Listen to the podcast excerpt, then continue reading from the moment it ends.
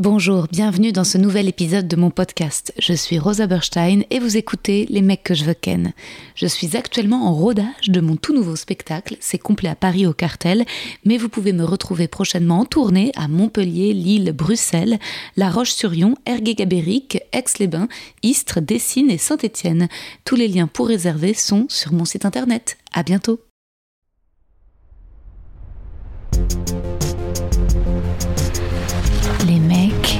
Les mecs, les mecs que je veux ken.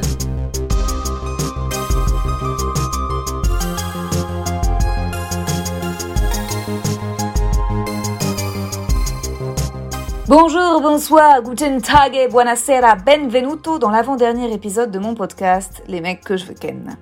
J'espère que vous allez bien, que le confinement n'est pas trop dur, que vous avez trouvé vos habitudes et que vous ne vous angoissez pas trop pour l'avenir. De mon côté, ça va. Je fais un peu le bilan, calmement, en chaque instant, parler des histoires d'avant comme si on avait 50 ans. Oui, vous savez, j'aime bien faire ça. Non mais, dans le sens où, vous allez voir, cet épisode 19 est un peu particulier. J'ai invité mon tout premier véritable petit copain, l'homme qui m'a dépucelé. J'aime pas hein, ce mot dépucelé, on entend tout, vous êtes d'accord? Déflorer, c'est mièvre, L'homme qui m'a ôté ma virginité, le verbe est pas bon, non, j'y tenais pas ma virginité, hein, je voulais m'en débarrasser. Bref, l'homme avec qui j'ai partagé mes premiers émois amoureux et sexuels, Michael.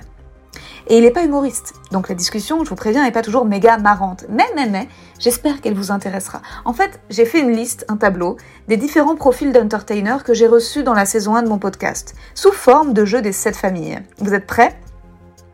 Dans la grande famille des humoristes, je demande en 1 la sous-famille des podcasteurs, très à l'aise dans le flot de la discussion fleuve, longue, libre et légère. Florent Bernard, le Floodcast, Seb Melia, quatre comiques dans le vent mais à contresens, Ghislain Blick, Sympa la vie, Pierre Thévenoud, Calme-toi Bernard, et Areski Sugar, Sugar Free, le meilleur podcast, fin de séance. Puis je demande en deux la famille des créateurs de contenu sur YouTube, Noman Osni avec J'irai fumer chez vous, Léopold Lemarchand avec les courts-métrages sur sa chaîne. Je joue dans la vidéo d'ailleurs, petit dîner entre amis. En 3, un chroniqueur qui s'est flatté, Paul de Saint-Cernin. Et à l'inverse, en 4, deux roasters suisses qui charrient vanner, Alexandre Kominek et Thomas Wiesel. Puis attention, on reste dans la grande famille des humoristes, mais je distingue trois nouvelles sous-familles. En 5, les jeunes stand-uppers sincères qui parlent d'eux et osent le jeu, Louis Chappet et Nordine Ganso. En 6, les quarantenaires pudiques, susceptibles, hypersensibles, Yacine Bellous et Nicolas Bernot. Et en 7, les papas anglo-saxons décomplexés, Sébastien Marx et Paul Taylor. Enfin, hors famille, les outcasts fascinants, le philosophe Raphaël Antoven et aujourd'hui, Michael Mergui.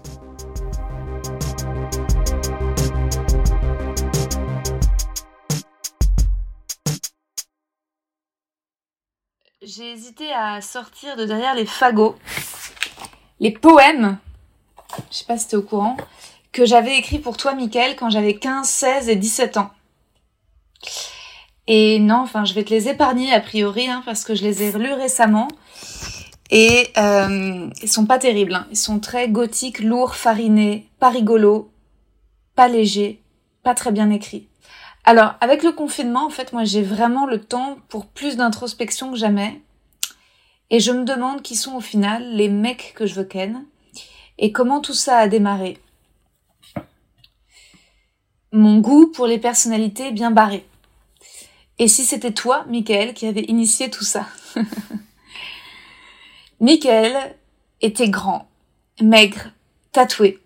Il était fort, plus âgé que moi. Il me faisait peur et m'attirait incroyablement. Je me sentais belle, sexy, et devenir femme avec lui. On était très timides en présence l'un de l'autre, on se parlait quasi pas de vive voix. On se voyait pour faire l'amour et ensuite on discutait des heures sur MSN, derrière nos ordinateurs. J'étais amoureuse de Michael et voulais l'épouser, car je sentais qu'il avait les épaules pour abattre mon père. J'ai un père très fort, très charismatique, très intelligent, fou et violent. Mon père s'est battu avec les flics en 68, il aime se battre, et moi, je recherchais un peu ça, à 15 ans, de la testostérone intelligente. Un homme sensible qui tape. Donc le fait que tu sois surdoué et anti-faf, que tu te battes le samedi soir à Châtelet avec des néo-nazis, bah ça m'allait parfaitement. Aujourd'hui, on n'est pas mariés, mais ça fait 15 ans qu'on se connaît, Et on ne s'est pas oublié. Merci Mickaël d'être mon invité pour cet avant-dernier épisode de la saison 1 de mon podcast Les mecs que je veux ken. bah, j'ignorais que tu étais attiré par, euh, que tu avais peur de moi et que tu faisais le parallèle avec euh, ton père et moi. C'est intéressant, c'est rigolo. Mais c'est vrai que ça fait 15 ans qu'on se connaît et euh, il y a eu des périodes, notamment récemment, de grands, de grands vides. Ouais. Mais ça fait très longtemps qu'on s'est pas parlé. Ça fait très longtemps qu'on s'est pas parlé. Ça fait très longtemps qu'on s'est pas vu. Ah ouais au moins dix ans. Hein. C'est vrai qu'il y a toujours eu cette ambiguïté euh, en moi entre euh, une espèce de finesse et une espèce de, brutalité euh, que, que j'ai beaucoup subi parce que j'ai toujours eu l'impression d'être un petit peu entre deux eaux et finalement de pas trop savoir qui je suis. Est-ce que je suis quelqu'un de foncièrement violent dans la mesure où, où j'encaisse la violence qui est sociale, qui est qui est euh, physique et j'ai toujours eu cette envie de rendre coup pour coup. Mais euh, d'un côté, euh, dans un monde idéal, je suis un bisounours et j'aimerais faire de l'art, faire de la photo et que tout se passe bien. Mais c'est vrai que j'ai toujours eu cette, facilité à, à switcher de, de l'un à l'autre. Mais l'un et l'autre n'est pas contradictoire. À mon avis, si un jour tu fais de, de l'art et de la photo, c'est avec ta violence. Tu vois, je pense que les gens qui, qui, tu vois, qui écrivent euh, euh, comme genre Virginie Despentes, elle écrit comme si elle donnait des coups, tu vois. C'est la, la violence, ça fait. Bien sûr. Mais après moi, je pense que justement, si je fais, enfin, ce que je fais en photo, euh, ce que je fais en musique, en musique, je fais beaucoup de de, de, de morceaux qui sont très ambiantes avec des nappes très diffuses. C'est justement pour euh, une espèce de refuge en fait, où je montre des choses euh, qui sont belles, qui moi m'apaisent j'ai j'ai pas cette recherche de la violence dans ce que je fais d'un point de vue artistique et euh, c'est comme si justement je me le réel était trop violent et que j'essayais moi de de me réfugier dans un espèce de, de cocon où euh, je vais plus être sur le ressenti purement émotionnel contrairement à cette espèce de d'agression physique que je vais ressentir quand quand je travaille ou quand je suis dehors et que je constate un petit peu l'état de, de notre de notre société. Mais du coup, effectivement, il y a, cette, euh, il y a ces deux, deux choses qui sont un petit peu, euh, pour moi, que je vois pas contradictoires, mais que je vois opposées en tout cas. C'est-à-dire qu'il y a vraiment deux mondes distincts et dans lesquels euh, je vais évoluer et qui, qui vont être un petit peu des, des refuges l'un à l'autre parce que trop, trop protecteur, c'est un petit peu, c'est pas bon pour moi aussi. Hmm. Alors j'ai fait un texte à trous et si tu veux tu peux compléter. Euh, donc je, genre le, moment où il y a des pointillés, c'est donc c'est pour euh, retracer euh, un peu notre histoire, ok? D'accord. Alors, on s'est rencontrés au théâtre. Cours Florent. de théâtre voilà. Cours Florent. Voilà, les, j'ai l'impression qu'on est dans un, tu sais, que j'ai moi-même organisé mon talk show love. C'est rencontré au Cours Florent. C'était encore en 2000, 2003, je crois. 2002-2003. C'est ça. Dans les cours de notre prof s'appelait. Aucune idée. Tu te souviens plus? Mais non, je me souviens plus. Ah, ah dommage que j'ai pas un buzzer négatif. ça me fait un point pour moi. C'était Lise Bellinck. D'accord, bah même quand tu me le dis, je m'en souviens pas, tu vois, donc... Euh... Putain Ouais. Ah ouais, elle te kiffait grave? Bah je m'en souviens pas non plus. Mais non Bah écoute, alors je, je suis d'autant plus flattée que tu te souviennes de moi alors, quoi. Ouais, tu vois comme quoi. Donc, j'avais 15 ans et toi? Du coup, j'en avais 17. C'est ça. Et j'étais en seconde et toi euh, J'étais. Alors, je sais pas, parce que j'ai redoublé. Je sais pas si j'étais en première T'étais en, terminale. J'étais en terminale Ma première terminale. Très bien. Et euh, j'étais au lycée Montaigne et toi À Bergson, dans le 19e. C'est moi qui t'ai approché en premier pour proposer une scène de théâtre. Exact, c'est vrai. Et est-ce que tu te rappelles, c'était quelle pièce de théâtre? Euh, Est-ce que c'était du Shakespeare? Non. Putain. Tu, tu vas te souvenir d'autre chose que moi j'aurais oublié. Tu vas te souvenir d'autre chose. C'était la Locandera de Goldoni.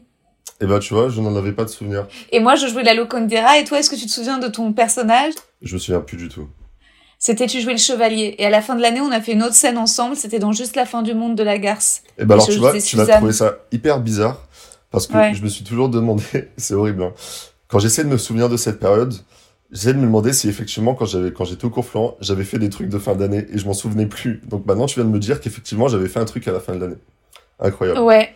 J'en avais Enfin, aucun souvenir. tu- t'avais pas beaucoup travaillé, c'était surtout t'étais dans ma scène. Mais cela dit, t'étais t'étais assez charismatique puisque t'étais au centre et moi je tournais autour de toi et c'est Suzanne qui parle à son frère euh, qui n'a pas été là et c'était fort. Tu te souviens? C'était c'était c'était c'était incroyable. C'était, c'est, je me souviens plus de, de, de sensations que de, que de choses un petit peu euh, concrètes. Mais euh, c'est vrai que de toute façon, dans toute ma période euh, cours Florent, j'ai toujours eu du mal, mais je pense que en y repensant, c'était parce que j'avais une grande immaturité et que je comprenais pas ce que je lisais dans la mesure où j'arrivais pas à le ressentir. C'est-à-dire que je comprenais les mots, je comprenais les histoires évidemment, mais j'arrivais pas à ressentir cette puissance et du coup j'arrivais pas à m'y investir. Et c'est pour ça que d'ailleurs ça j'ai pas une des raisons pour lesquelles j'ai pas continué c'est parce que c'est quelque chose dans laquelle j'arrivais pas à, m'identifier en fait. Et je pense que c'est très important. Donc euh, je lisais des textes qui me plaisaient mais je lisais pas des textes qui me qui me pulvérisaient quoi. Et Mm. et du coup euh, Mais je suis d'accord que c'est peut-être lié à pas une immaturité, mais t'avais du, t'es certainement beaucoup plus euh, in touch avec ta vulnérabilité, ton côté sensible aujourd'hui que tu l'étais à l'époque. Complètement. Et peut-être parce que je l'assume plus. Et peut-être Mm. parce que euh, j'ai réussi à travailler. Parce que t'es un adulte, t'étais un Et adolescent. peut-être aussi parce que j'ai 16 ans de plus, tu vois. Ouais, t'étais, t'étais un ado à Bergson en plus. Enfin, c'était pas non plus le lieu pour les jeunes ados mecs d'ouvrir leur cœur et de, enfin, j'en sais rien. Bah tu après, vois. ça c'est pas quelque chose qui m'a qui m'a beaucoup dérangé parce que effectivement, c'est vrai quand t'es sur place, mais euh, à l'école tu y es quoi, 6-7 heures par jour et t'as tout le reste euh, où tu peux vivre euh, ta Mm. sensibilité à ta guise. Mais, euh, mais voilà, j'ai. De toute façon, il y a beaucoup de choses que j'ai su apprécier et su ressentir sur le tard. Ouais. énormément de choses. Et c'est vrai que j'ai un côté très immature par rapport à ça. Euh, Il y a voilà, Bah. il y a énormément de choses que je découvre, euh, que je redécouvre sur le tard et que je me dis putain finalement euh, c'était bien. Bah, je pense que notre histoire, en effet, moi, je l'ai vécue au moment où elle nous arrivée, et peut-être que toi, il y a eu un petit décalage son, euh, un petit décalage audio, enfin, il y a des choses que peut-être, je pense pas que au moment où on a eu notre histoire, tu te considérais amoureux de moi. Et c'est des années après que t'as fini par me dire, si, si, euh, je t'aimais. Ben oui, parce que euh, déjà c'était quelque chose que je connaissais pas du tout. T'es la première personne avec qui j'ai eu une relation, une vraie entre guillemets relation. C'est-à-dire que j'ai entretenu quelque chose avec quelqu'un. C'était la première fois de ma vie et euh, et effectivement c'est quelque chose que que j'ai réussi à apprivoiser, à accepter euh, très très longtemps après. Après c'est je me dis peut-être que ça vient des histoires personnelles, parce qu'on est un petit peu le fruit de notre passé, de notre histoire, de notre éducation et de ce qu'on a vécu. Mais euh, c'est vrai que euh, j'ai réussi à, à me poser, à caler là-dessus très longtemps après. Ouais. Mais Mm. effectivement, je le redis, j'étais amoureux. Avec le recul, Mm. quand j'y pense. Et, et je pense que même j'étais j'étais amoureux quand même, mais c'est vrai que je te le montrais pas et que j'arrivais pas moi-même à saisir ce, ce qui se passait en fait. Ah, tu me le montrais, mais tu me le disais pas. Et tu me, tu me le montrais parce que quand on faisait l'amour, c'était très tendre. Et parce qu'on parlait pendant des heures sur Internet. Donc, forcément, je ressentais euh, de l'intérêt. Je pense que c'est, mine de rien, c'est le temps, le, voir quelqu'un passer du temps à lui parler, c'est, c'est les preuves euh, qui, qui font que tu, tu vois. Si tu m'avais juste pas calculé, je me serais dit, ah, le, le gars me kiffe pas, on va pas s'acharner. Je- Bah ouais, et puis c'est quelque chose que j'aime beaucoup par contre. Parler, euh, ce que j'aime bien en fait quand, quand tu discutes avec quelqu'un, c'est que c'est des choses qui se, qui se créent petit à petit et au final, quand tu parles avec quelqu'un, tu vas, vu que quand il y a une résonance et que c'est quelque chose qui, qui match et qui, qui fonctionne, euh, ta pensée, elle va évoluer en même temps que tu parles et euh, finalement, tu vas en tirer des conclusions après euh, dont- que tu n'aurais même pas soupçonné quand tu as commencé à parler. C'est-à-dire que tu que tu t'enfonces dans ta propre réflexion et en fait tu prends la personne par la main et, et vous vous emmenez tous les deux dans, les, dans vos directions et tout s'entrecroise et ça fait quelque chose qui est magique. Moi j'adore, j'adore parler, j'adore réfléchir avec des gens, j'adore euh, discuter parce que c'est des choses qui qui te font vraiment vraiment beaucoup avancer même dans ta propre réflexion personnelle. Moi ça m'est déjà arrivé de discuter avec des gens et à la fin me dire que je savais même pas que que c'était le chemin que j'empruntais quand je discutais au début quoi et je trouve ça mm. super intéressant j'étais tellement amoureuse de toi, je passais des heures devant mon écran et je t'envoyais un message. Et je sais pas si c'est parce que tu jouais aux jeux vidéo en même temps que tu discutais avec d'autres gens, mais parfois tu mettais 20 minutes à répondre. Je me souviens que j'attendais parfois, ça dépendait. Parfois tu répondais tout de suite, puis parfois tu mettais 20 minutes. Et moi j'essayais de travailler, et en fait j'avais une alerte, j'avais le bruit, et donc dès que tu répondais, bah je répondais derrière. Puis ensuite je réattendais, je faisais d'autres trucs. Alors, il y, y, avait, peut-être une différence d'attente effectivement euh, par rapport ah au message, mais euh, ah mais c'est vrai que euh, je faisais sûrement plein d'autres trucs à côté. j'ai j'ai j'ai rarement eu, c'est vrai, dans ces moments-là, une attention 100% focalisée.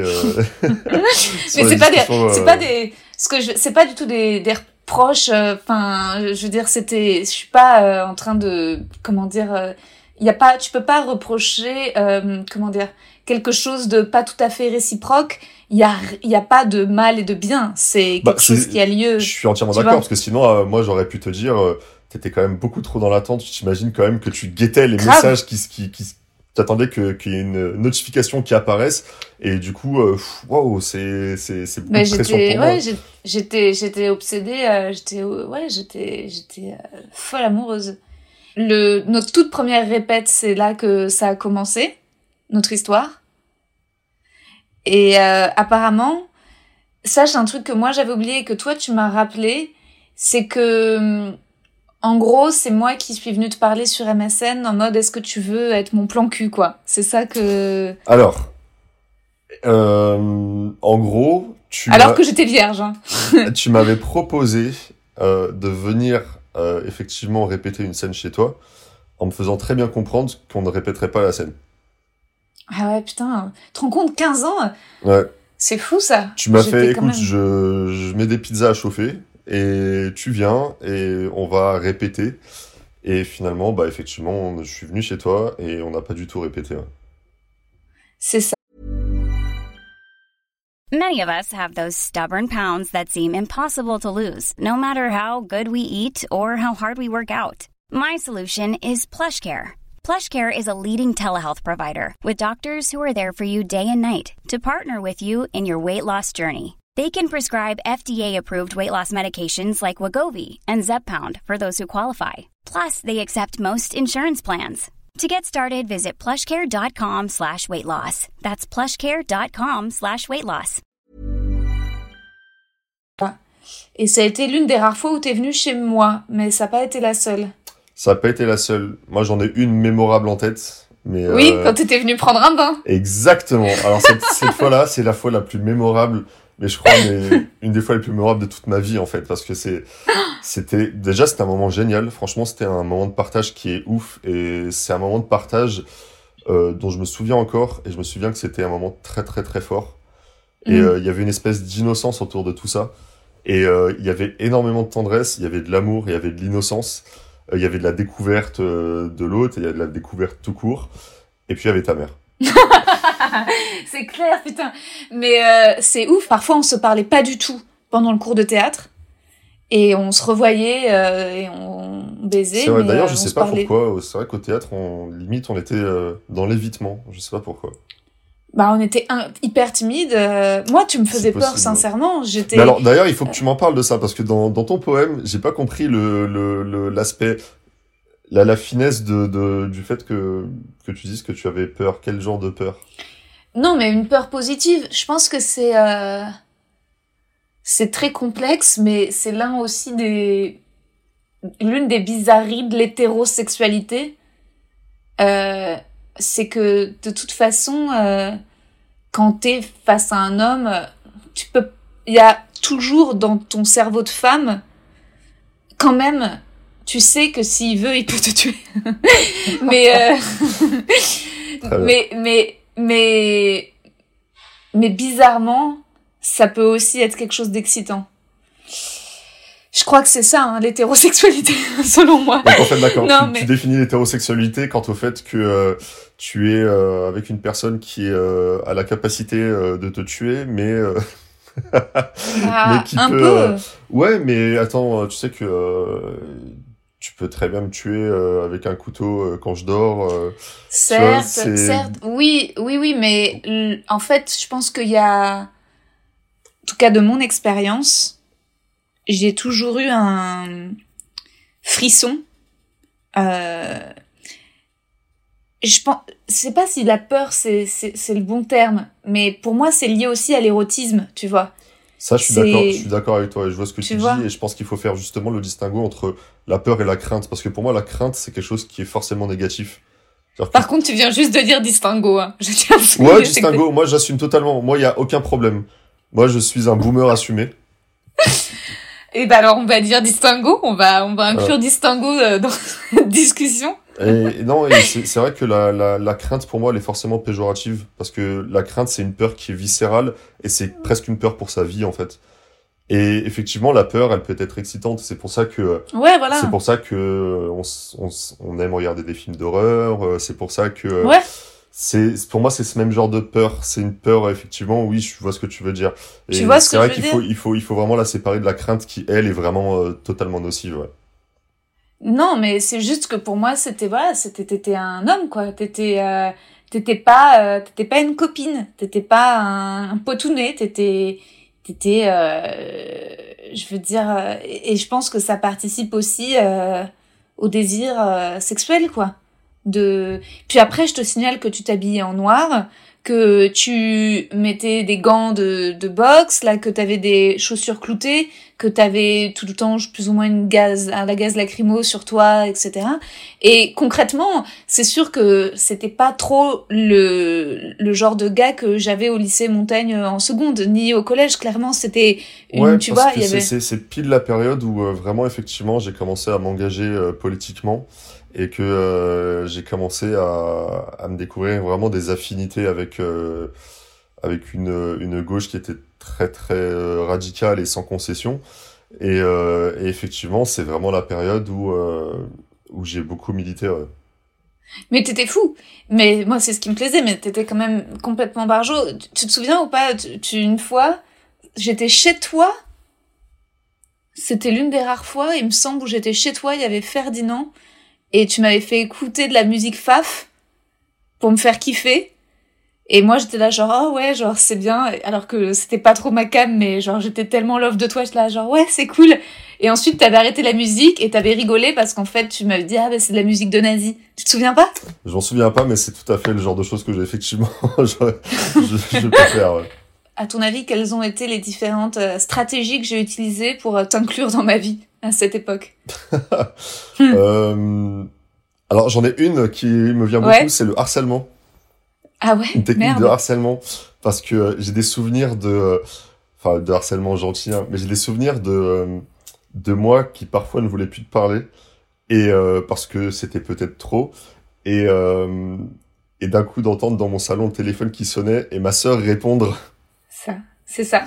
et ma C'est sœur que- répondre en disant euh, ah oui euh, bah je vais voir s'il est là. Et en fait tu étais devenu coutumier. Ouais, c'est- c'était c'était une habitude que tu avais pris de de téléphoner euh, chez moi. Et puis après même de faire ami avec ma sœur euh, C'est et de passer par ma sœur pour euh, pour réussir à, à me parler. Donc c'est quand je dis harcèlement c'était pas quelque chose qui me qui Si, m'impactait mais c'était c'était Bah. un espèce de tous les moyens sont bons tu vois et, euh, et c'est quelque chose qui te définit assez bien quand même tous les moyens sont bons c'est genre euh, il y a je veux ça et, euh, et j'y vais quoi Ouais, c'est ouf. Mais oui, en effet, j'ai la première à laquelle je pense, c'est que je suis devenue amie avec ton meilleur ami, Ah, ah. d'accord Ferdi- Ferdinand. La deuxième stratégie que j'ai employée, ça a été de faire en sorte que ton meilleur ami sorte avec ma meilleure amie, Flore. d'accord Et la troisième stratégie, en effet, ça a été d'entrer en contact avec ta sœur. ouais voilà donc en fait t'avais mis en, Ouais. en place une espèce de réseau c'est ça? Une Ouais, de réseau comme ça, ça et, et, et, et ça a plus ou moins bien marché, hein. c'est vrai Et, euh, mais en tout cas, alors attends, c'est ça. Et ensuite, euh, bon, alors en fait, voilà, si, si, faut savoir que donc t'as été le, le premier mec avec qui j'ai couché. Et donc euh, au début, on s'est vu. Et, et moi, je sais pas pourquoi je t'ai proposé. euh, en fait, je sais pas pourquoi on s'est dit, on avait formulé le fait que notre histoire était une histoire juste de plan cul ou j'en sais rien. Je pense que c'est parce que je Bah, sais pas. Je, pense pas que ça avait, je pense que ça avait un côté un peu, euh, un peu, euh, même très excitant en fait, parce que euh, parce que à chaque fois on se donnait rendez-vous vers chez toi, mais je, Mm. je sais pas si tu te souviens à l'époque j'avais une clé PTT, une clé de la poste. Et euh, on bien. a écumé les halls d'immeubles de, de tout, de tout, euh, Tout mon le, quartier. tout le quartier. Et euh, c'est vrai qu'il y avait un côté, euh, on se parle beaucoup euh, à côté, et quand on se voit, euh, c'est un truc pas. de fou, c'est juste de la passion, quoi. Et, euh, Ouais. et je pense quelque part, on avait tous les deux envie de ça, et ça nous rendait ouf, quoi. Genre le fait de se voir, euh, de prendre la clé PTT et d'aller dans n'importe quel hall d'immeuble au hasard, de l'ouvrir, euh, de passer un moment ouf et après de se casser, tu vois. C'était vraiment des moments sporadiques comme ça. Et c'était, Ouais. c'était, c'était vraiment foudroyant, quoi. C'était, ça, ça arrivait et puis, euh, et puis euh, ça repartait et c'était génial. Moi, franchement, c'est des souvenirs génial. totalement incroyables, quoi. Euh, pareil pour moi et puis ça ça a été assez marquant après parce que finalement enfin en fait je te remercie aussi de d'avoir été mon premier mec et de m'avoir à ce point un peu euh, initié au plaisir parce que après par la suite je suis tombée sur des gars qui je sais pas qui étaient moins généreux et qui étaient moins dans le fait que ça devait avoir lieu à deux et que ça devait être quelque chose de de fun et complice et que ça devait être un jeu tu vois il y a juste des Bah. mecs je me tu vois C'est, c'est juste parce qu'en fait, moi, euh, j'arrive pas à prendre de plaisir avec quelqu'un si la personne ne prend pas de plaisir. C'est impossible. Je, j'y arrive pas. Parce que je suis, euh, je suis vastement réceptif à, à l'autre, en fait, et à ses réactions, et à, et euh, c'est une espèce de, de danse, quoi. C'est une espèce de, d'osmose qui se crée avec la personne. Et c'est vrai que j'arrive vraiment à tirer aucun plaisir euh, de, de passer un moment avec quelqu'un avec qui euh, ça se passe de manière totalement plate pour, euh, pour, pour elle, quoi. C'est, c'est, je peux pas, s'il y a pas de réciprocité, c'est impossible, je peux pas. Et du coup, euh, et, et en plus, je prends énormément de plaisir à, à, à, à, voir la personne réagir face euh, à tout ce que tu peux faire pour lui donner du plaisir. Je pense que c'est hyper important et, euh, et je m'imagine pas, euh, je m'imagine vraiment pas prendre du plaisir seul avec quelqu'un. C'est, c'est inenvisageable, en fait. Hmm. À un moment, on, on faisait les halls d'immeubles et quand même, il y a un moment où c'est un peu embourgeoisé et on se donnait quand même assez régulièrement euh, rendez-vous au bureau de mon père. Moi, j'avais Ouais. la clé du bureau de mon père et, euh, et on commençait toujours peut-être parfois en mettant un film, puis rapidement, euh, bon. Ouais, et puis, et puis c'était, en fait, ce qui était génial, c'est que, euh, à nos âges, d'avoir un endroit où on peut se retrouver, c'est complètement fou. C'est-à-dire qu'à nos âges, on se retrouve chez les parents, on s'enferme à clé, euh, Ouais, ouais. il y a pas, euh, ça existe pas à, à 17, 18 ans, 16 ans, 19 Ouais. ans, d'avoir un lieu où tu Une peux te totale retrouver, en fait. intimité comme ça. une totale intimité. Euh, Ouais. Je me souviens parfaitement de la configuration. En plus, c'était dans une espèce de sous-sol.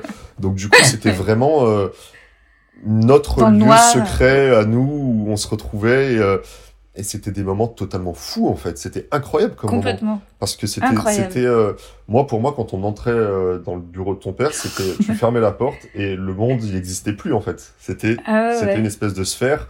C'était presque onirique, en fait. C'était ce moment qui existait. Et euh, c'était vraiment un peu le temps suspendu, quoi. Et, et quand on ressortait, c'est vrai que c'était assez étonnant de voir que le monde avait continué de vivre euh, et d'exister à côté, parce que c'est, c'était vraiment des, des bulles suspendues et figées dans le temps. Et euh, ouais, celui, il est emblématique de, de ma vie et de ma construction, hein, clairement.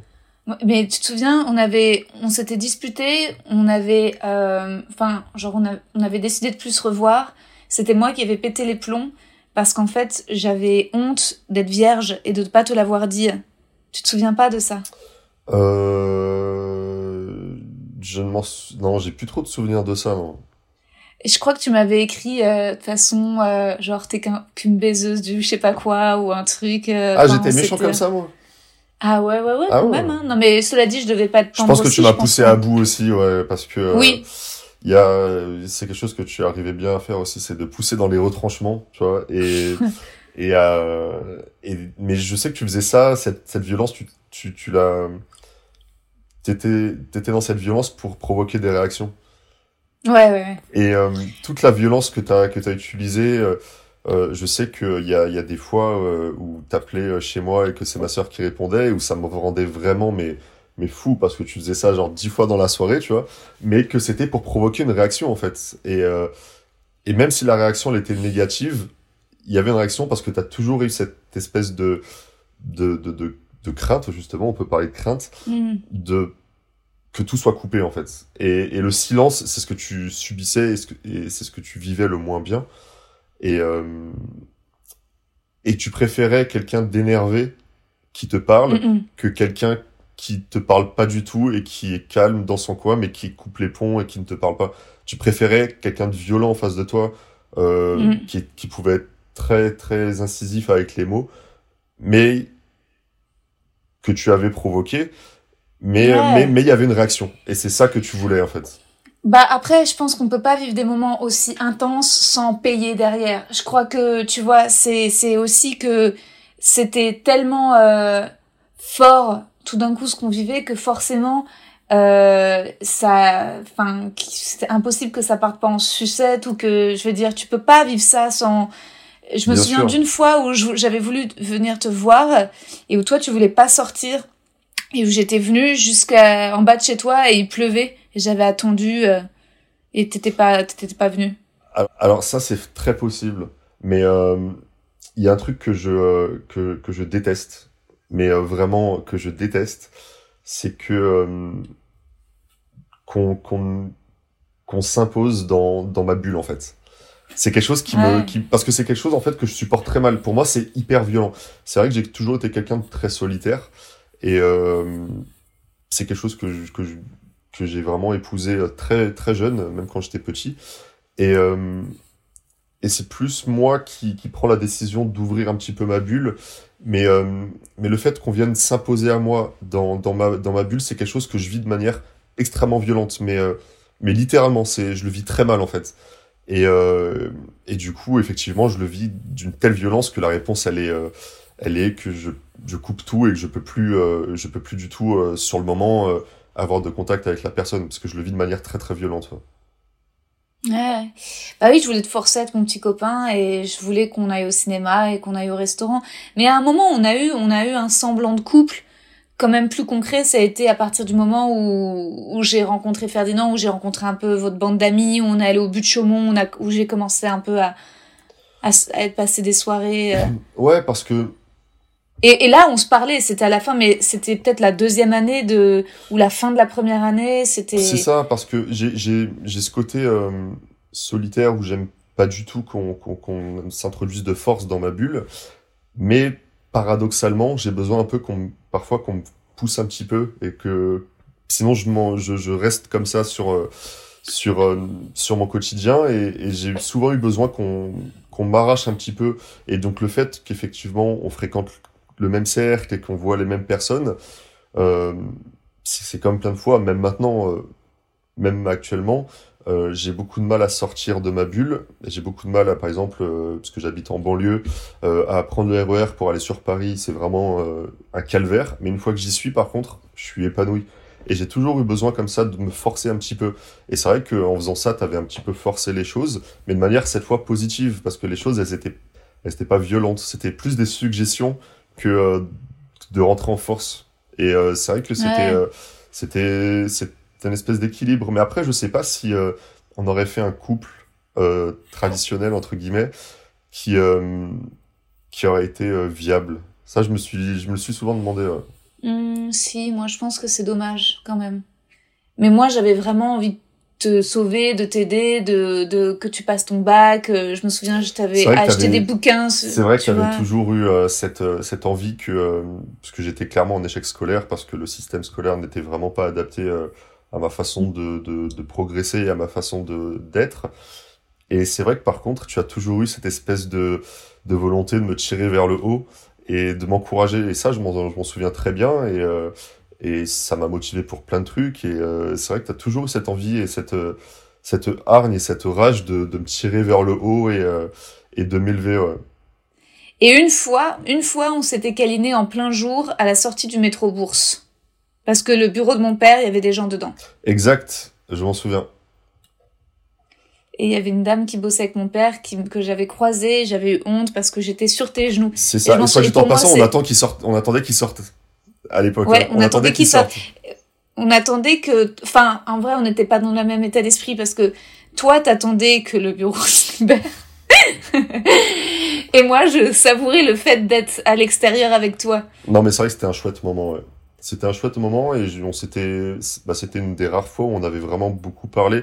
Quoique, quand même, quand on allait au bureau de ton père, il y avait forcément. Non, on parlait pas. Si, il y avait, si, arrête. Il y avait quand même, si, si, on parlait. Quelques mots et je...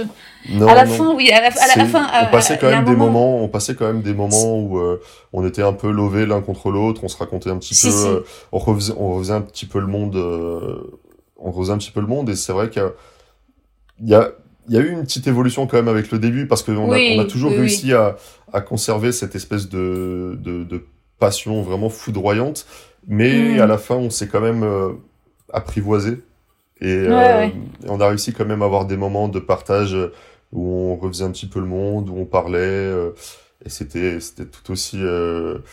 En fait c'était c'était rassurant de se rendre compte qu'il y avait quelqu'un d'aussi taré sur terre que soi-même. Ouais. Et euh, c'était fou, vraiment. C'était c'était assez grisant. Tu te souviens, une fois, on s'est vu chez ma grand-mère en juillet? C'était euh, épique, c'était exceptionnel. et on avait, j'avais acheté des bonbons.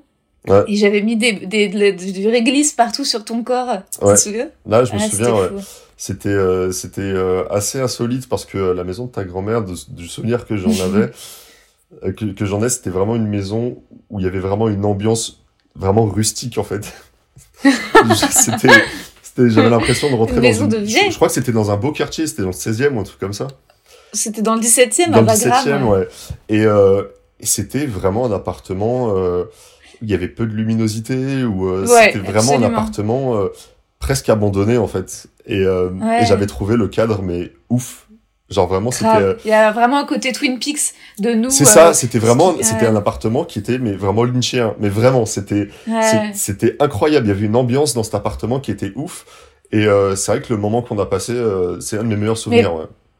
Mais, mais parce qu'on s'était dit que ça serait la dernière fois, et donc on vivait aussi un peu ça.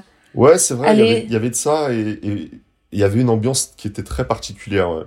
qui était extrêmement, ouais, c'était, c'était très fort. Je me souviens le ressenti que j'ai sur ce moment, c'était vraiment mon fort. Ouais.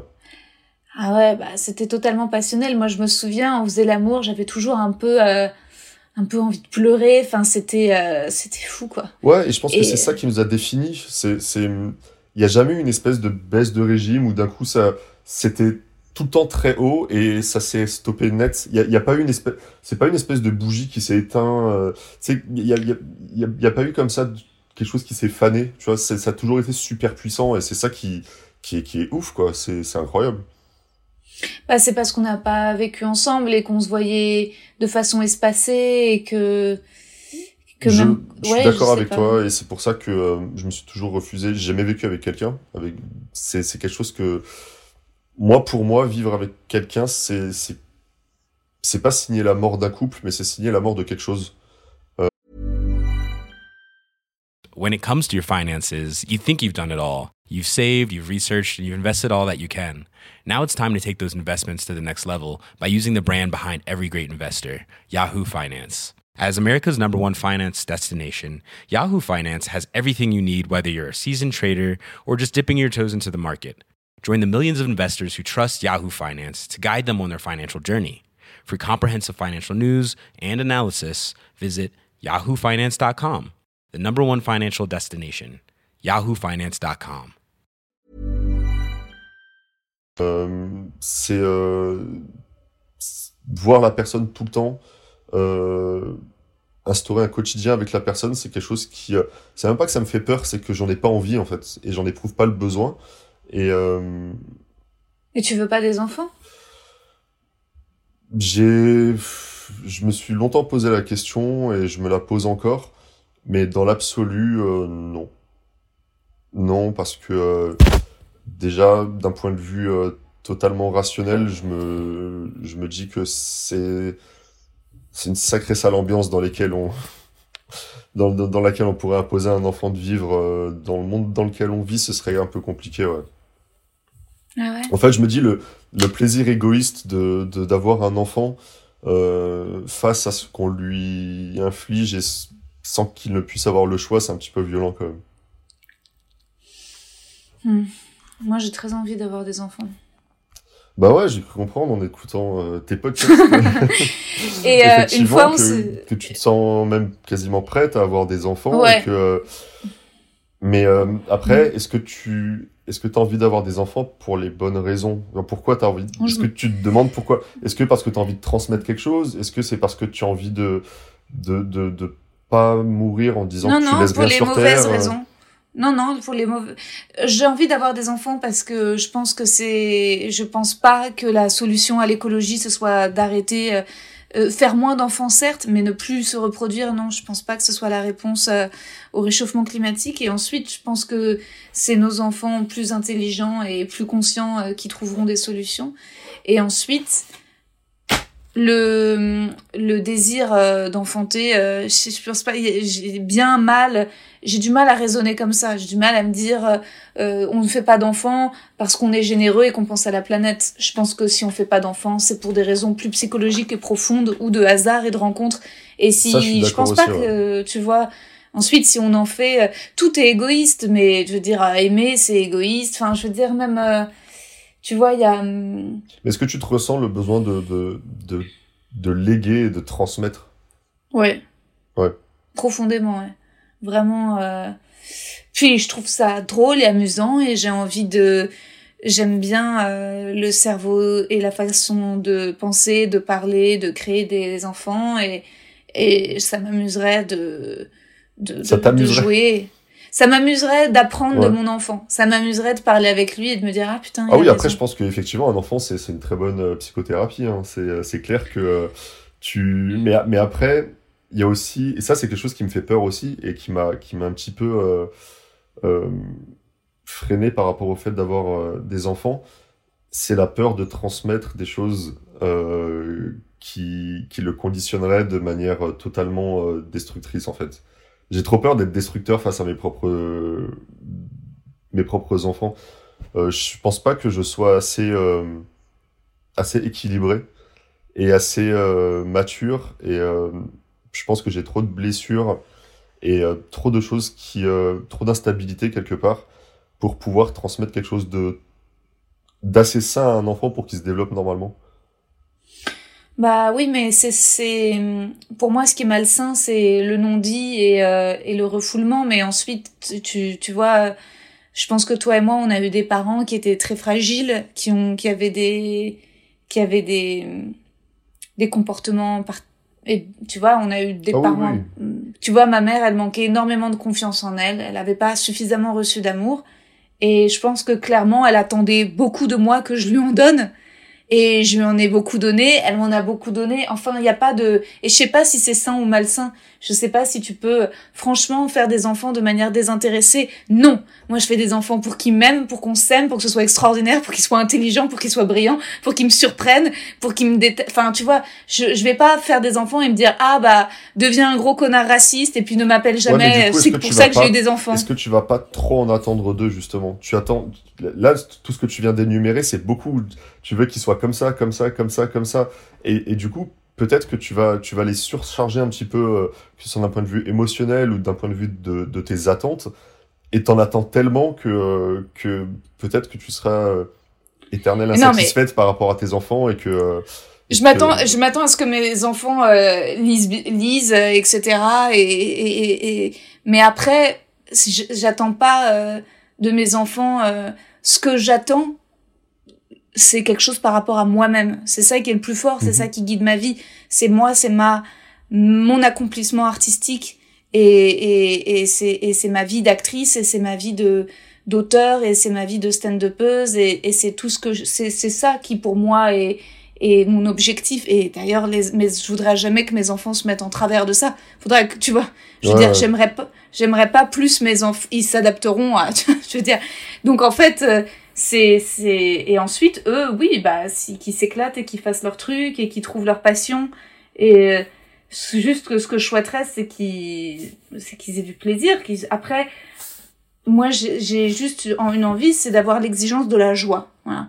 L'exigence de, de la joie et de, et, et que si j'ai des enfants, je veux qu'ils aient des moments de rêverie, des moments de bonheur, des moments de, je pense pas que je serais une mère qui, enfin, bien sûr, les devoirs, etc., c'est important, mais pour moi, c'est plus important qu'ils blaguent, en fait. J'ai vraiment envie que, tu vois, ils Oui, qui pas... s'é- bah, qui s'épanouissent euh, à travers euh, un autre prisme que le prisme scolaire et que euh, et de les cristalliser autour de choses qui sont plus épanouissantes. Mais euh, c'est vrai que c'est je pense que quand t'es parent, t'es dans une recherche d'épanouissement personnel, comme tu dis, et euh, et qu'un enfant c'est complètement un catalyseur de de tout ça et, et, et c'est une espèce d'élévation. Euh, et que si t'as pas euh, d'enfant, tu, tu, tu passes quand même à côté d'une espèce de, de chemin de vie qui fait que tu loupes effectivement une, élévation certaine par rapport ne serait-ce que euh, qu'à une quête personnelle, ouais, complètement. Tu vois? Donc en fait, tu veux aussi des enfants. On va avoir des enfants, Mickaël. Le truc trop flippant. Euh, et alors, toujours dans mon quiz de Te souviens-tu euh, Une fois, on s'était vu dans la salle de sport de ton gardien à Manon. Exact. exact.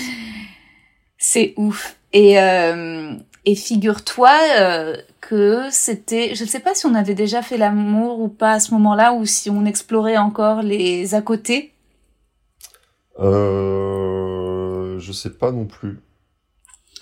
Mais ce que je sais, c'est que c'était, euh, bah, enfin, je suis désolée d'être crue, mais donc c'est avec toi pour la première fois donc que j'ai découvert la, la fellation, enfin, que j'ai découvert comment faire une fellation, hein, pas en recevoir une a priori. Mais, euh, mais euh, par contre, c'est toi, je me souviens, qui a insisté pour me faire un cuni. Je me souviens très bien de cette fois-ci, et, et que en fait, moi, j'ai commencé à me masturber très très tard, enfin, genre vers 17 ans à la fin de notre pendant toute notre histoire, je m'étais encore jamais masturbée. Et donc euh, et puis en plus, je pense que mine de rien notre génération, il y avait pas Instagram, on était quand même vachement moins informés sur euh, On sur le plaisir on et n'avait tout même ça. pas de smartphone tout court. Tu on vois. n'avait pas de smartphone, pas d'application, pas de ça.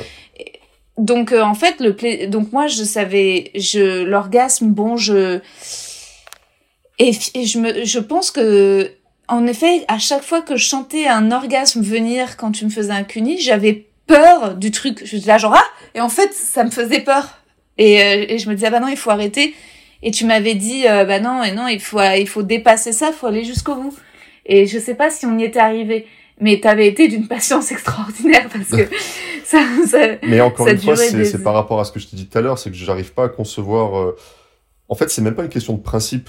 C'est une question que j'y arrive pas. Je veux pas concevoir. Non, mais peut-être aussi que ça t'excitait aussi. Ah, mais évidemment. Mais bien sûr. Ouais, Évidemment. ouais. Euh, voir la personne prendre du plaisir, c'est pour moi euh, 50% du plaisir, voire plus. C'est c'est vraiment euh, quelque chose qui qui qui est euh, c'est un catalyseur quoi de de, de sensations.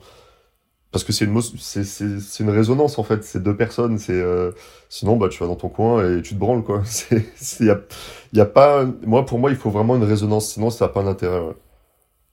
ouais. Et je me souviens, t'as été le premier, t'as été le premier mec de toute ma vie à me dire, ah, mais regarde, tu mouilles, t'es excité. Et j'étais là, genre, ah, bah, ça doit être ça, tu vois. Et ça, c'est extraordinaire parce que, tu sais, mine de rien, j'ai eu de la chance d'avoir un, un mec qui m'a dépucelé et qui m'a fait mouiller, en fait. Parce que c'est pas si courant que ça, le nombre de copines qui, qui ont eu mal et, et qui ont accepté un peu d'avoir mal avec leurs copains Bah. parce que ni lui ni elle ne savaient, tu Bah, c'est surtout, je pense que on était, euh, on avait vraiment une, une espèce de, il y a quelque chose qui est très important, ouais, c'est ça, d'alchimie, de lâcher prise. Et, euh, et du coup, en fait, toi et moi, on n'a jamais eu euh, la moindre pression. Et, du coup, on a, très vite réussi à, se laisser aller, à être vraiment. euh, c'était, on fonctionnait de manière très fluide et il n'y a jamais eu de, de, de choses sur lesquelles on a, on a vraiment buté. Et, euh, du coup, on était tellement en confiance l'un et l'autre que euh, les choses étaient vraiment facilitées. Et euh, il n'y a jamais eu de- d'espèce de, d'appréhension, en fait. C'était vraiment de la- de l'apprentissage, parce que moi, je- j'avais pas une expérience non plus qui était euh, faramineuse. Et, euh, Mm. Et euh, T'avais couché avec combien de filles avant avec moi? une fille. Ouais. Et, euh, et donc du coup, j'étais dans l'apprentissage aussi. Et, et, Ouais. et le fait de... t'étais mieux renseigné que moi quand même, parce que tu connaissais. C'est toi qui me faisais découvrir quand même. Tu regardais des. T'avais déjà vu des trucs porno à l'époque? Alors, pff, encore une fois, on n'avait pas de smartphone, on avait eu Internet Ouais. pourri. Et Ouais. c'était... c'était Non, et puis de toute façon, j'ai jamais été vraiment euh, très porno. C'est pas quelque chose qui m'a... qui m'a... qui me... qui m'excite vraiment parce que c'est pas quelque chose dans lequel je me retrouve en fait. Et j'ai besoin un peu de me projeter pour... euh, pour, euh, pour ressentir des choses et pour être excité, c'est le, porno, c'est pas quelque chose dans lequel j'arrive à me projeter, quoi. Donc du coup, ça me, je sais pas, c'est peut-être, c'est peut-être plus qu'on qu'on était vraiment à l'écoute des corps l'un l'un Ouais. de l'un et l'autre et et quand t'es vraiment à l'écoute, tu tu as tu arrives à à percevoir ce qui entre guillemets ce qui ce qui ce qui fonctionne et et du coup c'est une une espèce de d'osmose comme ça qui se crée. ouais. Ouais, puis on était attirés physiquement aussi l'un par l'autre. On était très attirés physiquement l'un par l'autre, ouais, clairement. Euh, moi, je me souviens que j'étais quand même assez jalouse parce que tu, tu, de Flavie, tu te souviens, Flavie? Je me souviens que t'étais jalouse, ouais. Bah, juste titre, je crois, hein, quand même. Et non, tu l'as kiffé bien. Je l'ai kiffé quand un mec de 17 ans ou 18 ans peut kiffer une nana qu'il trouve jolie, quoi. Mais c'était pas, euh, j'avais, j'avais pas euh, d'envie particulière, quoi. Mais euh, après, c'est peut-être le fait que que t'as été hyper jalouse qui a fait que j'ai continué à à à titiller un petit peu Alimenter ça Ouais, peut-être. Je me dis Ah, peut-être que Dieu. je me- eh, alors, avec tous les plans que t'as fait pour te rapprocher de moi, je pense que un plan inconscient de moi qui, euh, Ouais. qui, qui explore un petit peu ça, hein, ok. Ah non, je te, euh, je te le pardonne, mais je me souviens, ça me faisait mal. Une fois, je me souviens que t'avais parlé ou montré une photo d'elle à Ferdinand. c'est possible. C'est possible, ouais. C'est possible. Et que j'étais arrivée et que je vous ai, vous faites quoi? Et vous étiez sur l'ordinateur et tu montrais une photo d'elle. Et ça m'avait envoyé un poignard dans l'âme. Horrible. Ah, dans, dans l'âme. Ah, Ah, ça je m'avait, ça m'avait brisé euh, en, en des milliards, des milliards, des milliards de morceaux. Ah, j'étais oh, jalouse, mais à mourir, à mourir. Mais je pense que, que quoi qu'il en soit, c'était vraiment notre histoire que, que je voulais dans tous les cas. Parce que c'est, euh, je retrouvais vraiment quelque chose de, de, de fou et de, de vraiment tellement intense que j'arrivais pas à imaginer quelque chose d'autre en fait. C'était, euh, j'avais trouvé une espèce d'équilibre dans cette folie qu'il y avait euh, et dans cette passion qu'il y avait j'avais, il y avait rien, rien d'autre euh, dont j'avais envie. hein. Et ensuite, ça finit. Je sais pas exactement comment ça s'est terminé, mais euh, t'as rencontré une autre fille. Ça a été ça, ça a été Nat ensuite. euh, C'est vrai, ouais. C'était en 2000, euh, 2000, fin 2000, 2006. Début, début 2006, ouais. Et, euh, et, et moi, j'étais encore amoureuse de toi. Et j'allais vous stalker. Vous discutiez sur un blog. Je me demande si C'était sur pas- un forum, ouais. sur un forum. Et tous les jours, je me ouais. connectais et, et je connaissais vos pseudos et je voyais. Et en plus, vous vous mettiez vachement de cœur. Vous vous déballiez un peu votre histoire sur ce forum avec les Bah, autres. et- Ouais, c'est parce qu'en fait, ce forum, c'est un forum qui a fédéré beaucoup de gens qui, euh, qui ont été euh, et qui sont toujours euh, des très très bons amis. Et, euh, et du coup, c'était un lieu où on, se- on se retrouvait parce que on se ressemblait tous quelque part. Et, et c'était encore une fois, c'était une petite bulle dans laquelle euh, on se sentait tous à l'aise parce qu'on se reconnaissait tous. Et, euh, effectivement, c'était euh, le déballage, le déballage, ouais. Mais Et moi, je te stalkais. Et après, j'ai fini par la rencontrer, Nat, mais des années après, une fois, un soir, à un bar, tu te souviens? Et vous étiez plus ensemble. Je sais pas ce que c'était. Vers, vers Oberkampf, tu te souviens pas, une soirée dans un bar Et elle était là. Alors c'est possible, concert. ça me dit, ça me dit vaguement quelque chose. Mais Ou alors euh, c'était l'un de tes concerts. ça me dit vaguement quelque chose, mais j'en ai pas le souvenir. Donc euh, je saurais pas te dire, euh, je saurais pas te dire. Mais en tout cas, on s'était revus au Starbucks des Grands Boulevards pour prendre un café. Ouais. Et on se parlait pas beaucoup. Hein Et ensuite, Non, on s'était revus autre... ouais. On assez froid cette fois-ci. Je sais pas pourquoi on s'en voulait ou je sais pas pourquoi on n'avait pas réussi à communiquer.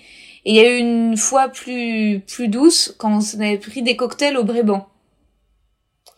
Euh, oui, et puis c'est, c'est, en fait, il y a eu une, une, effectivement, il y a toute une période où on n'arrivait plus du tout à communiquer, et je pense que on avait besoin de cette espèce de, Mm. de, de rupture qui fait que euh, nos chemins se prenaient des directions, Ouais. euh, prenaient des directions euh, qui, qui étaient opposées, et, euh, et après on a réussi un petit peu quand même à radoucir, euh, à radoucir les choses et, et à se rapprocher, tu sais, comme deux enfants avec un petit bâton qui vont aller se, se, Ouais. se taquiner comme ça, en disant bon, ouais, finalement, euh, tu sais, moi je pense Finalement, on reste amis. on est, on a, on a vraiment tellement peu l'occasion de rencontrer des gens qui, qui- dont on reconnaît la, la couleur entre guillemets, euh, Mm. que c'est une chance immense et, euh, et, plus le temps passe, plus je réalise que euh, c'est, c'est quasiment criminel en fait de d'écarter de sa vie ou de ne plus prendre des nouvelles ou de ne pas entretenir de liens avec des gens avec lesquels on on a, on a vécu des choses fortes parce que c'est tellement rare. Et je pense que de toute façon, le but d'une vie, c'est de partager. Pour moi, le partage, c'est vraiment tout, tout, tout, tout. Et euh, c'est absolu. Et euh, quand tu trouves des gens dans ta vie, quand tu croises le chemin et que tu passes des moments avec des gens où tu te reconnais, où tu te sens à l'aise, où tu arrives à, à être toi-même et à t'exprimer, t'as pas le droit, en fait, qui sortent de ta vie et qui disparaissent parce que c'est tellement rare que euh, il faut il faut conserver ces liens et c'est pour ça que 15 16 ans après on est là en train de, de parler c'est hyper Ouais, important C'est fou. Après, c'est vrai qu'on s'est, j'étais souvent, ensuite on a grandi, on, a dépassé l'adolescence, on a eu la vingtaine, et souvent je t'appelais, c'était moi qui t'appelais tard le soir quand j'étais triste et que ça se passait mal avec un mec. Que ce soit, je dirais pas les prénoms parce qu'il faut pas que je dise les, les prénoms dans mon podcast, mais que ce soit un tel ou un tel, d'histoires que j'ai pu avoir après, je t'appelais et j'étais un peu mais pourquoi ça se passe comme ça et je comprends pas etc. Bah, c'est vrai que moi j'ai toujours eu des euh, j'ai toujours eu des relations qui euh, qui ont été longues. J'ai pas eu beaucoup de relations mais elles ont été longues. Alors que toi euh, tu as eu tu as eu quand même des longues relations mais t'as beaucoup eu plus t'as t'as eu t'as eu des espèces de de relations parfois même toxiques mais qui ont mais tu te bombardais en fait de plein de choses et t'avais comme une espèce de de boulimie de vivre plein de choses Euh, je parle pas forcément de de sexe euh, mais et du coup, effectivement, je me rappelle que euh, tu m'appelais souvent pour me raconter des, des choses qui, qui t'allaient pas, des fois où t'étais triste, des fois où t'arrivais plus à te retrouver, souvent que t'étais perdu et que t'étais toujours en quête. Il y a ça aussi chez toi qui a toujours été très forte, une quête d'idéal et une quête de, de, de choses que, que tu veux atteindre et que tu veux trouver en, en l'autre. Quand je dis l'autre, c'est vraiment avec un, un A majuscule. Et, euh, et du coup, t'étais souvent insatisfaite et tu le vivais très mal. Et euh, c'est vrai qu'on en a, c'était une période où on en avait beaucoup parlé. ouais. Mm. On s'est même revu une fois des années plus tard pour faire l'amour chez moi à Strasbourg-Saint-Denis. Exactement. ouais. C'était euh, alors ça, il, il me semble que c'était en 2014 ou en 2015. Et euh, Ouais. c'était il y a pas si longtemps que ça. Ouais. Et euh, on s'était vu, on s'était revu et c'était euh, c'était une période où j'étais, j'allais pas vraiment bien. J'étais, j'étais vraiment, j'étais vraiment pas bien. Et euh, bah, tu m'avais conseillé euh, ton psy à l'époque. Ah ouais Ouais. Ah ouais, je me souviens. Ah ouais, ouais, ouais. Et, euh, et du coup, bah justement, on en avait parlé de tout ça. On avait parlé du Ouais. fait que, que je vois ton psy. On était gros tous les deux, non? On était moches tous les deux. Ouais, on avait Franchement, pris du poids pas. tous les deux. Ouais, Ouais, c'était vraiment une On avait pris période. du poids. Franchement, mais euh, on mais du était coup, on laids. s'est et on s'est quand même, euh, on s'était quand même vu et euh, j'avais adoré ton appart. Il était incroyable. Ouais. Mon appart était magnifique à Strasbourg-Saint-Denis. Incroyable cet appart et euh, la Ouais. pièce où il y Mais avait tu ton verras, lit- mon appart à Bagnolet, il est encore plus ouf. J'ai une, ma terrasse, c'est incroyable. Elle est Ouais, trop belle. mais en fait, le souvenir le plus percutant que j'ai, c'est euh, la pièce où, bah, ton, ta chambre, en fait, où, euh, où vraiment il y avait une, une ambiance particulière. Et, Ouais. et on avait quand même passé un chouette moment. Oui, oui, bien sûr. C'est vrai que c'était, c'était bien, mais, mais ça avait pas euh, quand même le goût de ce qu'on avait pu vivre des Non. années plus tôt, clairement. Mais complètement, parce que il y avait trop de choses qui s'étaient passées et en plus encore une fois c'était une période où tous les deux on allait mais genre super mal. Et limite je me demande pas pourquoi on s'est pas effondré en larmes tous les deux en couchant ensemble c'est non mais en fait ça va pas du tout mais moi non plus et finalement tu vois qu'on non, mais parce que c'est notre exigence sexuelle qui fait que si on se... c'est fou qu'on ait eu un rapport et qu'on se soit pas dit, mais viens, en fait, on le fait pas, quoi. Ouais. Ouais, ouais. bah, euh, si on a quand même trouvé le désir pour le faire, c'est que devait quand même y avoir quelque chose, mais. Euh, mais je pense pas que ce quelque chose, c'était pas que de la, c'était pas que de la nostalgie et du, euh, une espèce de réminiscence de ce qui s'était passé. Hein. C'était vraiment qu'on en avait, on en avait envie, mais c'est vrai que c'était, c'était particulier. Ouais. ouais. Non, clairement, c'est sûr que c'était, c'était, on a tous les deux pu traverser des épisodes assez sombres, assez dépressifs, clairement. Ah oui, mais complètement. Et je pense que c'est. Et, euh, et on prenait des médicaments tous les deux à cette époque. Exactement. Ouais. Et euh... mais je pense que ces périodes-là, elles sont un peu indissociables à notre nature profonde et, ce qu'on est euh, foncièrement.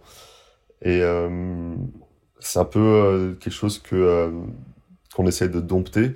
Et c'est quelque chose qui est Euh, c'est comme la marée en fait. C'est des fois où tu, vas avoir des périodes où euh, tu as l'impression que tu es plus léger, que tu vas respirer et que tu entrevois les, choses de manière positive.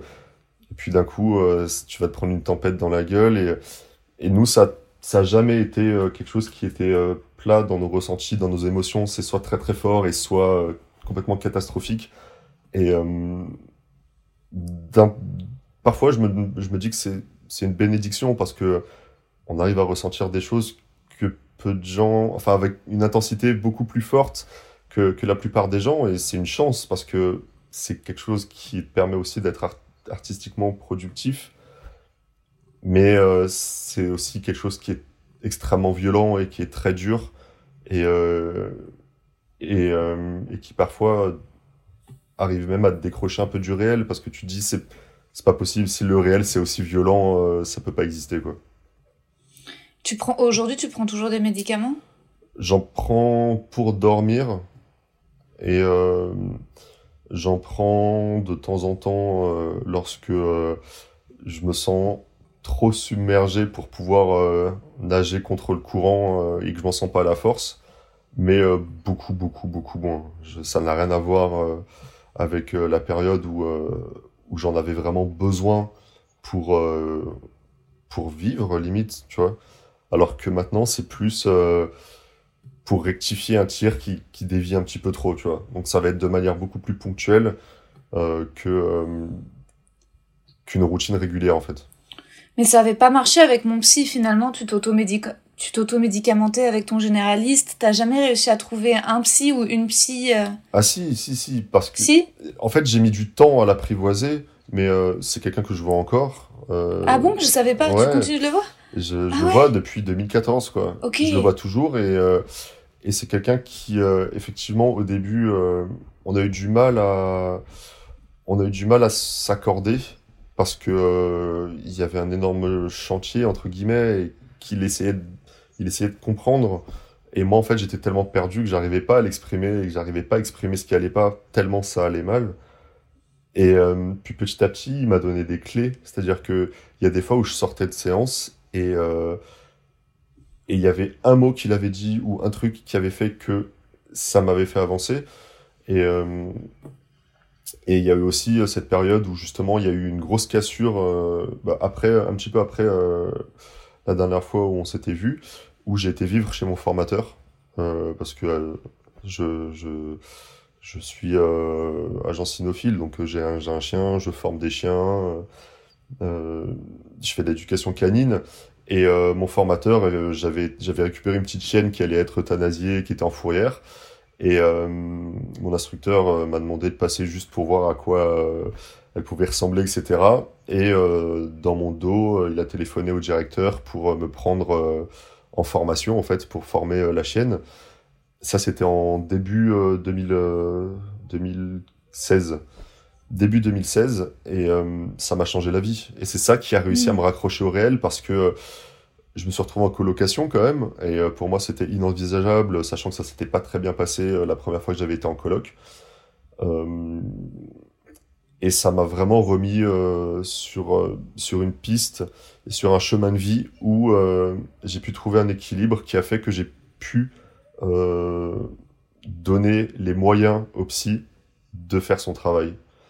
Et, Mhm. euh, et du coup, maintenant, je le vois toujours et c'est quelque chose, c'est quelqu'un que, euh, qui, a, qui a été très très important dans ma vie ouais, et qui l'est toujours. Ah bah, eh, de rien. Et, et je te l'ai déjà dit à plusieurs reprises hein, que. euh, Ah ouais, c'est vrai. Ouais. Et euh, c'est Je vrai savais que pas que tu- Si, si, ouais, je le vois toujours. euh, je vois Bah toujours. ouais, tu te rends compte qu'on partage le même psy, c'est quand même pas rien. C'est pas que rien. c'est moi qui... C'est quand même rien. moi qui t'ai filé mon psy et c'est l'un des trucs les plus précieux que j'ai, c'est mon psy quand même. Ah, mais c'est clairement l'un des trucs les plus précieux que, que j'ai Mm. actuellement. hein. C'est une personne qui est hyper, hyper importante. Et c'est une Mm. personne qui est, qui est hyper bienveillante dans la mesure où euh, Mm. c'est une personne qui est, qui est pleine d'abnégation. Ça m'est déjà arrivé Mm. de faire des séances d'une heure, euh, voire plus. Euh, c'est une personne Mm. euh, que j'ai déjà pu appeler à 2 heures du matin, qui m'a répondu immédiatement. C'est vraiment, ouais, c'est, c'est, quelque chose Tu me donnes de- envie de fort. l'appeler, je vais l'appeler. Ouais. Bah, pareil, bah, il m'a dit que effectivement les séances elles étaient euh, toutes annulées jusqu'à nouvel ordre euh, Ouais. dû à la crise sanitaire, mais que je pouvais l'appeler quand je voulais. Enfin, c'est hyper Mm. fort en fait. Et, euh, et donc voilà, c'est non, c'est vraiment une très très belle rencontre et une rencontre qui a été très importante. ouais. Et c'est grâce à toi. Oui. je suis contente. bah oui, c'est vrai, c'est fou. Bah oui. ouais. C'est vrai que j'ai souvent essayé de mettre les mecs euh, avec qui j'étais chez le psy. Mais euh, Mais c'est hyper important pour moi. Tout le monde devrait voir un psy. hmm. et comment ça se fait que tu tes histoires d'amour finalement il n'y a pas eu une fille? Euh, Comment t'expliques que pourquoi les dernières histoires que t'as eues avec des filles ont pas marché? Euh, j'ai eu, euh, j'ai eu des histoires qui ont été, euh, qui ont été très fortes. J'ai une histoire qui a duré quand même quasiment 5 ans. Et tout, euh, il y a eu une grosse scission parce que euh, elle a été, euh, elle a été prise un an à, la Columbia à New York. Et à partir de ce moment-là, les relations à distance, forcément, ça ne fonctionne jamais, ça n'existe pas. Et toutes les personnes qui me disent que les relations à distance, ça existe, je leur dirais juste d'avoir un peu de patience et de voir. Je suis désolé hein, pour ces personnes, mais voilà. Et, et les autres, en fait, je pense que il y a, il y a, un- il y a un manque de euh, peut-être d'investissement de ma part. C'est-à-dire que je donne beaucoup, mais j'exige aussi beaucoup de solitude, beaucoup de moments à moi. Et, euh, et euh, il y a, y a vraiment, ces- il y a vraiment cette, cette, cette dualité entre l'envie de m'investir et l'envie de d'être célibataire et de vivre comme un Mm. célibataire. Et euh, comme le fait de pas en vouloir... J'envisage pas de vivre avec quelqu'un, c'est trop dur en fait pour moi. Et, euh, et forcément dans un couple, quand ça commence à fonctionner, quand ça commence à aller, quand ça commence à, à, à être solide, la personne envisage ce genre de choses. Bah oui. Et moi, euh, je suis très fermé à la question et je m'en sens pas du tout capable. Euh, même quand je suis en relation, la personne qui, qui passe une semaine chez moi, au bout d'un moment, ça commence à devenir compliqué pour moi. Et, euh, et après, euh, je suis pas toujours tombé sur euh, les filles les plus stables de la Terre. Et, et elles avaient aussi leur, leur travers. Et en fait, je suis très très souvent tombé dans ma vie euh, avec des, des filles qui étaient très destructrices, autodestructrices. Et euh, je me suis rendu compte que euh, elles ont essayé de se sauver à travers moi aussi. Et je leur ai tendu la main et je leur ai attrapé la main. Et j'ai donné toutes mes forces pour les remonter à la surface. Mais je me suis rendu compte aussi que quand quelqu'un veut pas être sauvé, euh, il faut malheureusement faut lâcher. Et euh, ça m'est déjà arrivé bah, avec ma dernière relation où euh, je me suis rendu compte que si je si j'insistais et si j'essayais absolument de la relever et de la sortir de l'eau, ça ne marcherait jamais parce qu'elle elle, elle nageait vers le fond et que finalement bah, j'aurais été dans le fond avec elle et j'avais pas envie de me noyer euh, de me noyer avec elle et euh, et après évidemment que j'avais mes parts de responsabilité mais euh, c'est très compliqué d'être à la fois une la personne que, que qui va sauver et à la fois quelqu'un qui est extrêmement fragile. En général, les personnes avec qui j'ai été cherchent ces deux, ces deux aspects et essayent de, de s'aligner dessus. Et c'est très compliqué d'être à la fois avec quelqu'un de fort et d'hyper fragile en même temps. Et c'est très très mm. compliqué à, à gérer. Est-ce que toi, tu sais, c'est qui les meufs que tu veux ken? T'as as un style de meuf maintenant? Qu'est-ce que tu chercherais aujourd'hui? Tu chercherais une fille qui puisse accepter ton style, c'est-à-dire qui, qui soit d'accord de ne pas vivre avec toi, c'est ça? Qui, euh, en fait, j'ai envie de te dire oui, mais euh, si je te dis oui, ça veut dire que j'accepte que ça ne changera jamais. Alors que j'ai mhm. besoin quand même de quelqu'un qui va, qui va me pousser un petit peu, qui va, qui va être assez fine pour euh, me faire faire les choses sans me les imposer et sans, sans être violente et brute en fait. Et ah, euh... ce sera pas moi. et je pense que c'est ça en fait. C'est quand j'aurai trouvé la personne avec qui je m'accorderai, qui acceptera sans laisser traîner les choses et, euh, et sans me laisser m'enliser en fait. Et, euh, mm. et je pense aussi que ce sera la personne euh, que je trouverai quand je pour, que je serai bien avec moi parce que je pense, et ça la vie me l'a prouvé à maintes reprises, tu ne peux pas être totalement en harmonie avec quelqu'un si tu n'es pas bien avec toi-même. C'est impossible. C'est impossible, même si, effectivement, tu peux aller mieux à travers cette personne et avec cette personne. Mais tu dois pas te, te construire de manière un petit peu fébrile et bancale avec la personne, parce que tu peux créer la, l'univers le plus beau, euh, le plus beau qui soit, si tes fondations elles sont pas hyper solides, il y a forcément un jour ou l'autre où tout va s'effondrer et ça va être catastrophique parce que euh, j'ai toujours été avec des personnes qui, qui ont été euh, très passionnées parce que moi aussi je suis très passionné et c'est ce qui est le plus destructeur en fait. C'est euh, moi à chaque fois que mes relations sont terminées, ça a été ça a été extrêmement dur et j'ai mis tout le temps des, années à m'en remettre parce que je donne tellement tout et je baisse tellement toutes les barrières que je laisse la personne, je suis à la merci de la personne en fait. Et, euh, et du coup, bah, une fois que ça se finit, euh, c'est très très compliqué de se relever, mais euh, je changerais rien, je changerais ça pour rien au monde. Parce qu'au final, c'est la façon la plus pure et absolue d'exister. Je pourrais jamais euh, vivre euh, en, laissant des barrières, des barrières érigées. C'est, il faut être plein, il faut être totalement ouvert et faut accepter d'être détruit à un moment ou à un autre, en fait, et être prêt à ça. Parce que c'est à travers ça que tu, tu vis de manière la plus folle, je pense. Ah, je sais pas si c'est le, confinement ou le fait qu'il soit tard, ou je pense que c'est surtout parce que j'ai pris le soleil. Mais j'ai mes yeux qui. Toute notre conversation, j'avais les yeux qui me brûlaient comme si j'allais pleurer.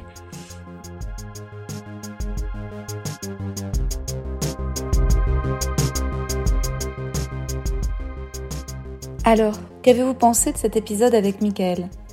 Moi, parler avec mon amour de jeunesse m'a fait me questionner. Quel est l'homme dont je rêve aujourd'hui, j'attends J'aimerais un homme qui répare mon four Ikea de merde, ou m'explique comment l'utiliser, ou en achète un plus simple et qui fonctionne mieux d'une meilleure marque, ou juste un homme qui aime cuisiner et saurait me concocter des repas sains, saurait comment cuire le saumon. Un homme qui m'apprenne à faire du jogging avec lui et on ferait de grandes balades en vacances, pas des randos hardcore, mais un homme qui aime le vélo et sache conduire. Il faudrait qu'il ait son permis et une voiture. Et idéalement qu'il soit propriétaire d'un appartement à Paris dans le cinquième et d'une maison de campagne en Provence avec une piscine ou en Bretagne devant la mer. Mais avec de l'argent qu'il aurait gagné lui. Il faudrait pas qu'il soit un héritier. Faudrait un homme de gauche qui aime lire les biographies et s'y connaisse en géopolitique. Je l'emmènerai souvent en Italie. Je lui ferai découvrir la Sicile, Syracuse, Cefalù. Il serait plus pratique que moi. Il m'aiderait à installer des plantes sur ma terrasse et ferait en sorte qu'elles poussent. Je serais l'artiste du couple et lui, le médecin ou l'ingénieur. Il me laisserait libre de créer, inventer, jouer, écrire. Il admirerait ma folie. Il aurait besoin de ma folie. Il voudrait des enfants. On attendrait deux années avant d'en faire et puis hop, il s'en occuperait bien, serait patient avec eux, il cuisinerait pour nous tous. Moi, je jouerais avec les enfants et leur ferais faire des spectacles. L'été, je superviserais la pièce de théâtre qu'écriront les enfants avec leurs copains, et il serait le premier spectateur émerveillé. On aurait un garçon et une fille. Une fille qui écrit et un garçon qui aime les maths. Et ils feraient tous les deux d'un instrument. On réussirait à leur témoigner énormément d'amour sans les étouffer. On réussirait à être ambitieux pour eux sans trop leur mettre la pression. Ambitieux pour qu'ils aient une éthique de travail mais sachent rêver, s'amuser, nous désobéir. Cet homme ne serait pas mon meilleur ami, on ne se comprendrait pas toujours, mais on serait follement attirés sexuellement l'un par l'autre, et cela viendrait de notre profonde estime mutuelle et de nos deux physiques avantageux. On serait très beaux ensemble et très forts. Il serait doux et moi sensuel. On ne se parlerait pas pour ne rien dire, on se dirait je t'aime en faisant l'amour. Il serait très pudique et détesterait parler de lui, mais respecterait mon narcissisme. Je serais excitée par sa pureté et qu'il ne fasse pas sa pute et soit totalement ok avec l'idée de déplaire. Il me trouverait intelligente et je le trouverais fort. Les autres corps disparaîtraient autour de nous, la tentation des autres corps. Resterait pour moi le public et pour lui le ciel, qu'il aimerait observer, la nature, la vie, le réel. Les mecs, les mecs, les mecs que je veux ken.